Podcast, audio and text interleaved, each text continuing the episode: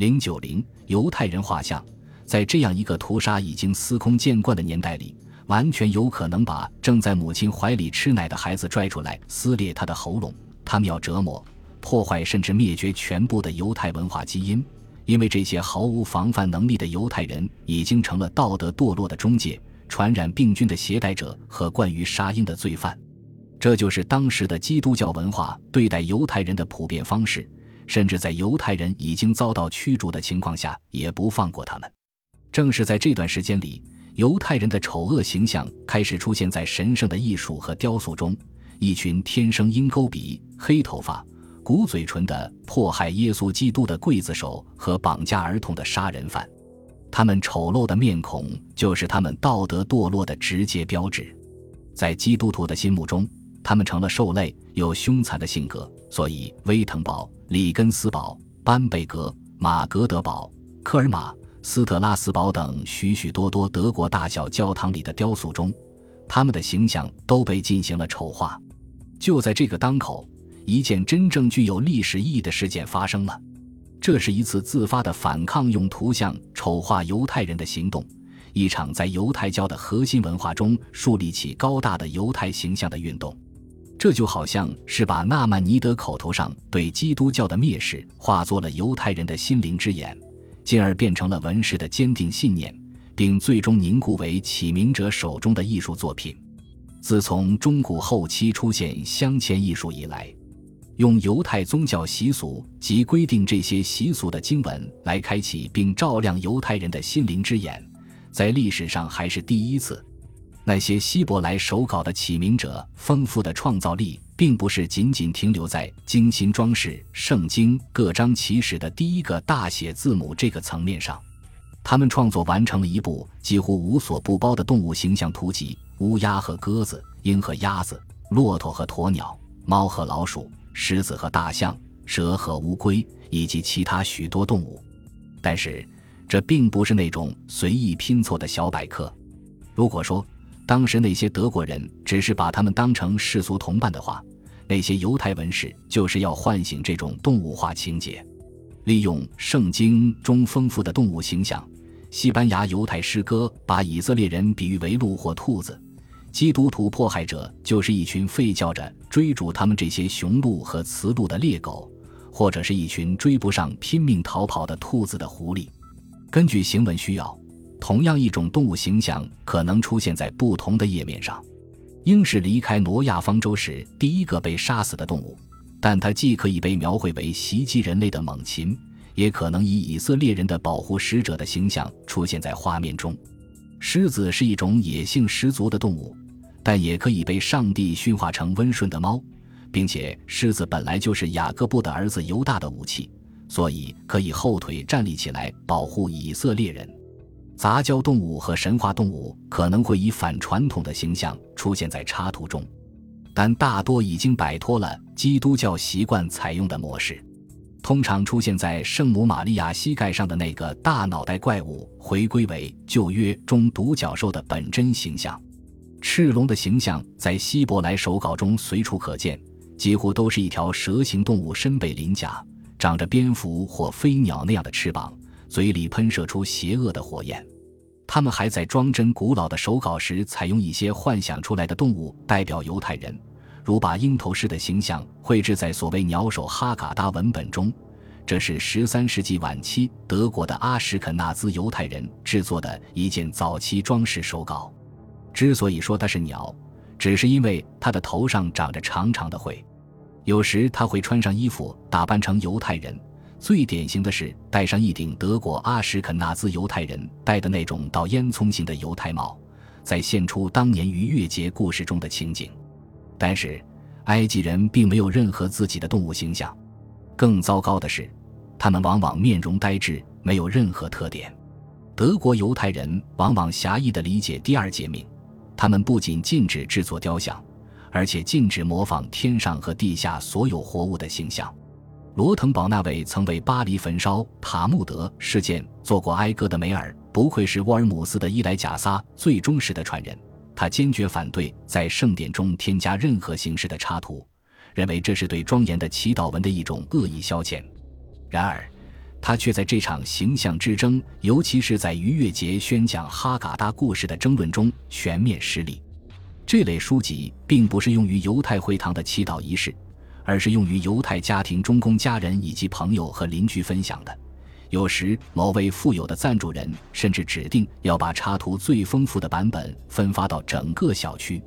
在阿拉贡和加泰罗尼亚，尤其是在法国和意大利。由于这种做法在十三世纪晚期和十四世纪越来越受到犹太人的欢迎，所以赞助人和文士们对反对的声音毫不理会。他们把圣经人物描绘成凡人形象，甚至在纪念逾越节的家宴上亲自扮演其中的角色。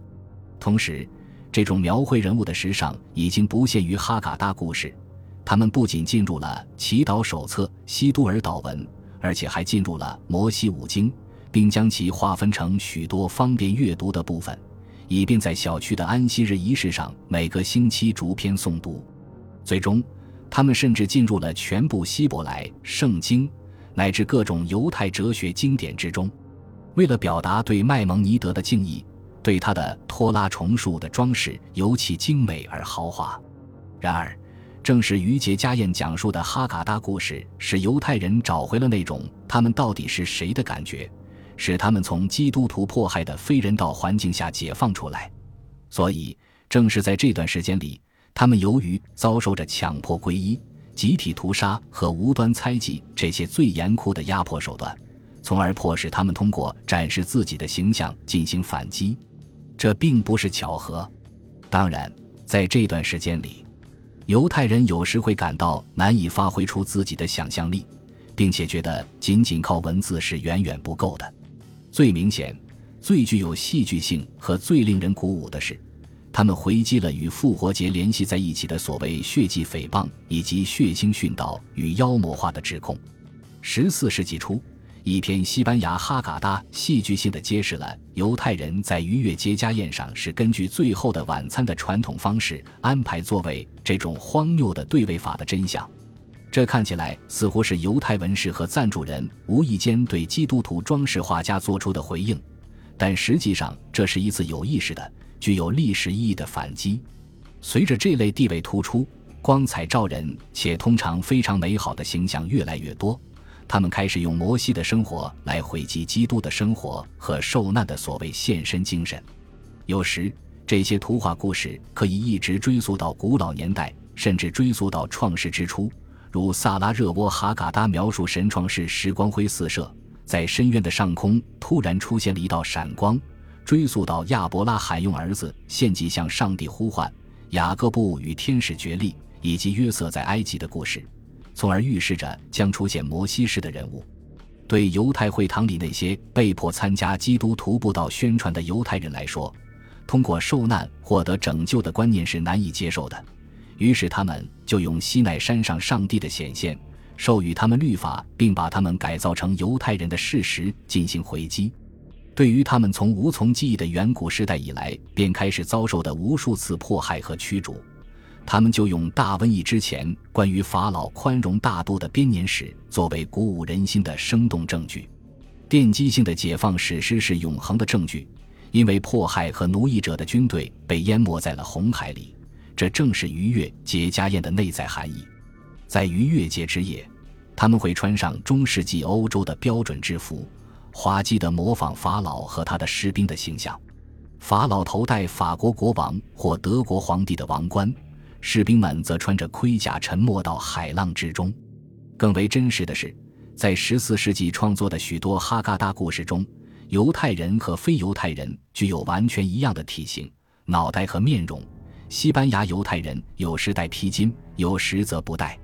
米利安和其他以色列女人在欢庆埃及军队被消灭时的形象，完全是犹太女人，宛若举止优雅、四肢修长的歌唱和舞蹈演员。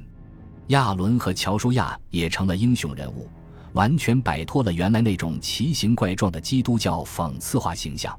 甚至连在埃及违法老卖苦力的犹太奴隶，也像其他人一样。展示出正常的人类形象，但是偶尔也会出现某些犹太劳工的粗糙面孔。可以肯定，许多这样的面孔都是借用了基督教作品的插图，但这恰恰是问题所在。由于犹太人一直受到敌视和围攻，当他们从恐惧中爬起来后，他们只能从主流文化中吸取自己需要的养分，并雇佣最好的主流艺术家，因为他们自己的艺术家还没有培养出来或人数很少。是的，他们起码要表达一下自己，不是作为飞鸟或野兽，而是作为男人、女人和孩子，作为父亲和母亲以及他们的子孙后代。围坐在逾越节家宴的餐桌旁，或者聚集在没有行起修饰恐吓和呵斥声的犹太会堂里，有不止一处犹太会堂内部的壁画显示，男人和女人竟然站在一起。虽然女人站在后排，这就从另一方面否定了有关中世纪传统祈祷方式的猜测。这些描绘逾越节家宴的画面，是对把犹太人的逾越节想象为密谋杀害儿童的秘密聚会的无端指责的最强有力的回击。如果一个人想要知道犹太人毁坏圣饼的真相，他不需要到处寻找证据，只要看一看逾越节家宴的场面就足够了。每逢逾越节来临，盛有无酵饼的盘子，连同苦草和苦菜依次端上餐桌。然后由家里的长者抚摸在座的每个人的头顶，意思是把一切都封存在他们的记忆中书中。本集播放完毕，感谢您的收听，喜欢请订阅加关注，主页有更多精彩内容。